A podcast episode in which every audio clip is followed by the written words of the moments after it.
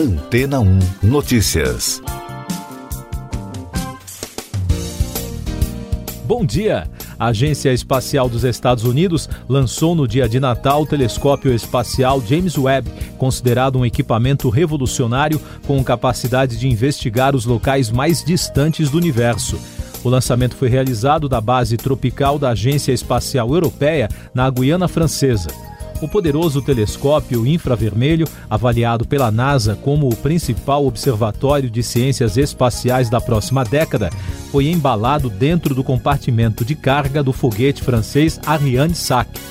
O instrumento de 6 toneladas entrou em órbita após 27 minutos. Agora, ele se desdobrará até atingir o tamanho aproximado de uma quadra de tênis ao longo de 13 dias, enquanto navega pelo espaço por pelo menos um mês, até chegar ao destino na órbita solar, que fica a cerca de 1 milhão e 600 mil quilômetros da Terra.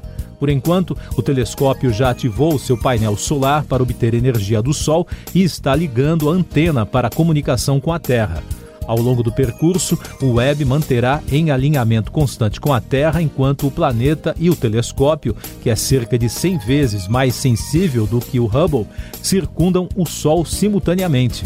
O equipamento foi projetado para enxergar o cosmos com lentes infravermelhas através de nuvens de gás e poeira onde as estrelas estão nascendo. O telescópio de 9 bilhões de dólares é uma colaboração internacional liderada pela NASA em parceria com as agências espaciais europeias e canadenses. A missão astronômica do telescópio, uma das mais aguardadas pela comunidade científica nos últimos anos, deve começar em meados de junho, no verão norte-americano de 2022, após seis meses de alinhamento e calibração dos espelhos e instrumentos. O equipamento foi batizado de James Webb em homenagem ao cientista que supervisionou a NASA durante a maior parte da década de formação da agência nos anos 1960, quando ele foi indicado pelo então presidente norte-americano John F. Kennedy em 1961. É possível acompanhar o andamento das etapas e a trajetória do telescópio em um rastreamento que a NASA disponibiliza no link jwst.nasa.gov jwst.nasa.gov. E daqui a pouco você vai ouvir no podcast Antena 1 Notícias. Sobe para 20 o número de mortos por causa da chuva na Bahia. Temporais causam transtornos em Goiás e no Piauí. Lewandowski envia à PGR pedido de investigação de Bolsonaro por declaração sobre servidores da Anvisa subiu para 20 o número de mortos pelas chuvas que atingem a Bahia. Além disso, 358 pessoas ficaram feridas e mais de 470 mil foram atingidas de alguma forma. A Defesa Civil contabiliza mais de 60 mil pessoas desabrigadas ou desalojadas. Já são 116 municípios afetados, 100 deles em situação de emergência. As chuvas que castigam a Bahia também causam dificuldades em Goiás.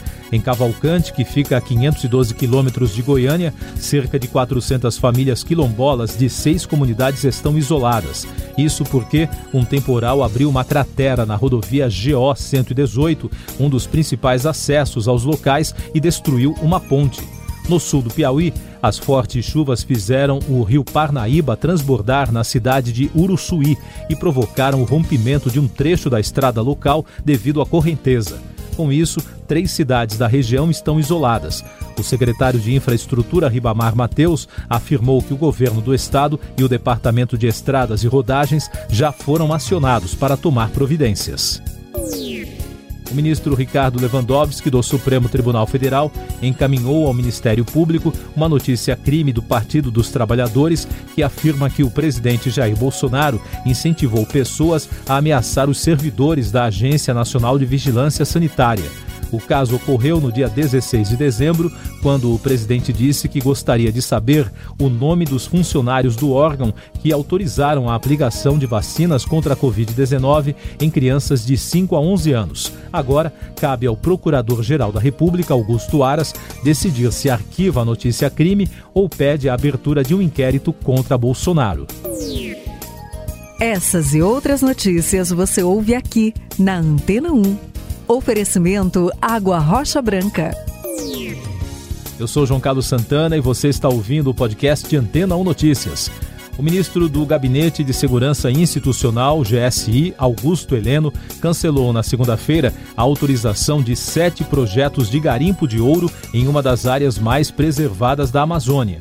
O recuo, feito no âmbito do Conselho de Defesa Nacional, foi publicado no Diário Oficial da União.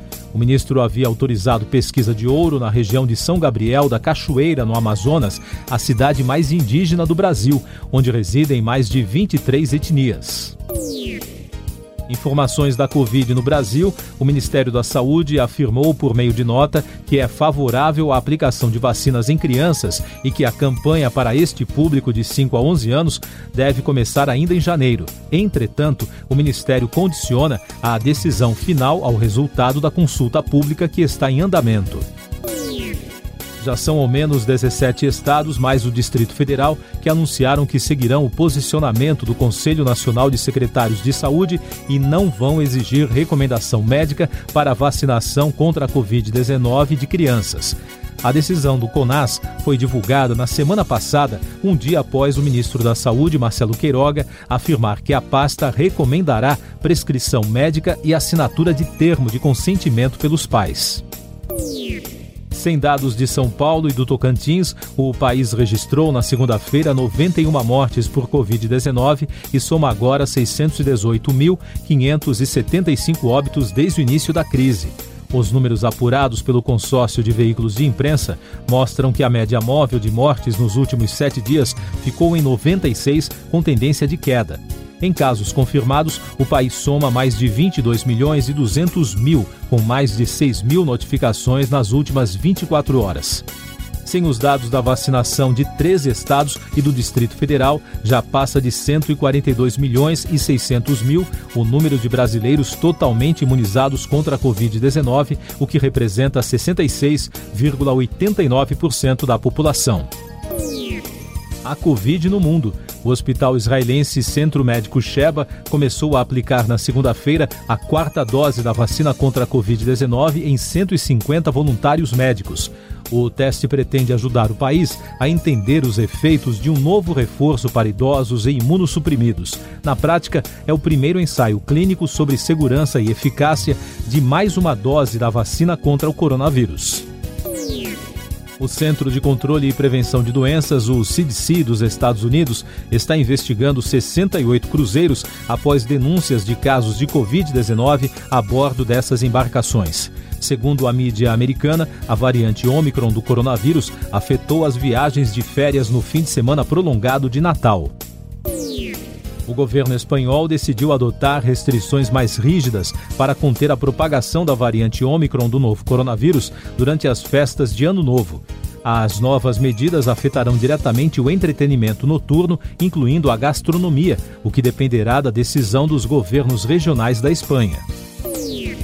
No Peru, a autoridade de saúde determinou o retorno obrigatório às aulas presenciais a partir de março de 2022, após dois anos de educação à distância por causa da pandemia.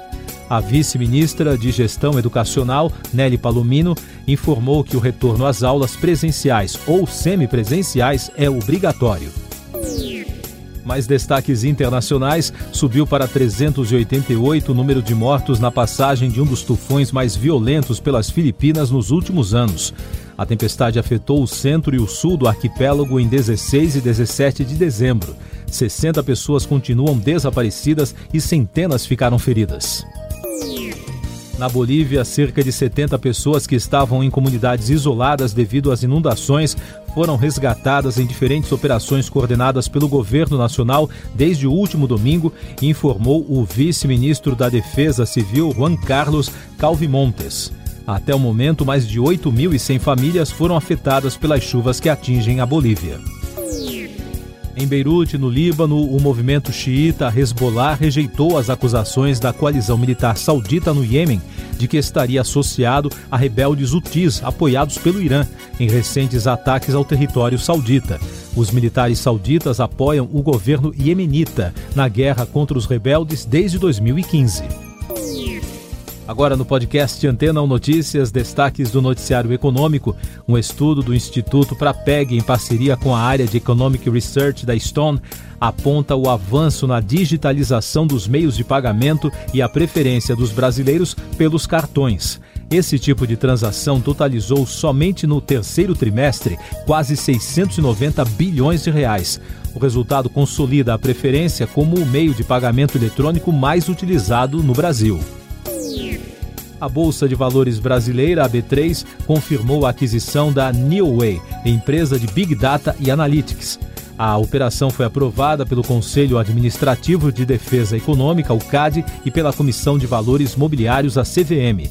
O negócio faz parte da estratégia da Bolsa de investir além de seu negócio principal. Por falar nisso, o Ibovespa fechou em alta de 0,63% no pregão marcado pelo baixo volume de negociações na segunda-feira por conta do período de festas. Já o dólar comercial emendou a quarta queda frente ao real. A moeda caiu 0,43% e fechou a R$ 5,639 na venda. O fechamento bateu a mínima em mais de duas semanas, com otimismo nos mercados externos após dados nos Estados Unidos sugerirem força da economia local, apesar da variante Omicron da Covid-19. Destaque da música. A cantora Wanda Young, que integrou o trio vocal Marvelettes, morreu aos 78 anos no último dia 15 deste mês, em decorrência de complicações provocadas por uma doença pulmonar. A artista veterana faleceu em Garden City, no Michigan, nos Estados Unidos. A informação foi confirmada pela filha da artista, Meta Ventress. Young foi uma das principais vocalistas do grupo e chegou a alcançar o top 10 da Billboard 100 em 1966. O primeiro disco das Marvelettes, Please Mr. Postman, foi lançado em 1961 e a faixa título alcançou o topo das paradas norte-americanas. Último destaque do podcast Antena 1 Notícias, edição desta terça-feira, 28 de dezembro. Estados Unidos e Rússia agendaram uma reunião no dia 10 de janeiro para tratar sobre o controle de armas nucleares e as tensões com a Ucrânia, de acordo com o um porta-voz de Segurança Nacional norte-americano. A agenda inclui ainda um encontro entre a Rússia e a OTAN em 12 de janeiro e no dia seguinte, Moscou e a Organização para a Segurança e Cooperação Europeia também poderão sentar à mesa. Siga nossos podcasts em antena1.com.br. Este foi o resumo das notícias que foram ao ar hoje na Antena 1.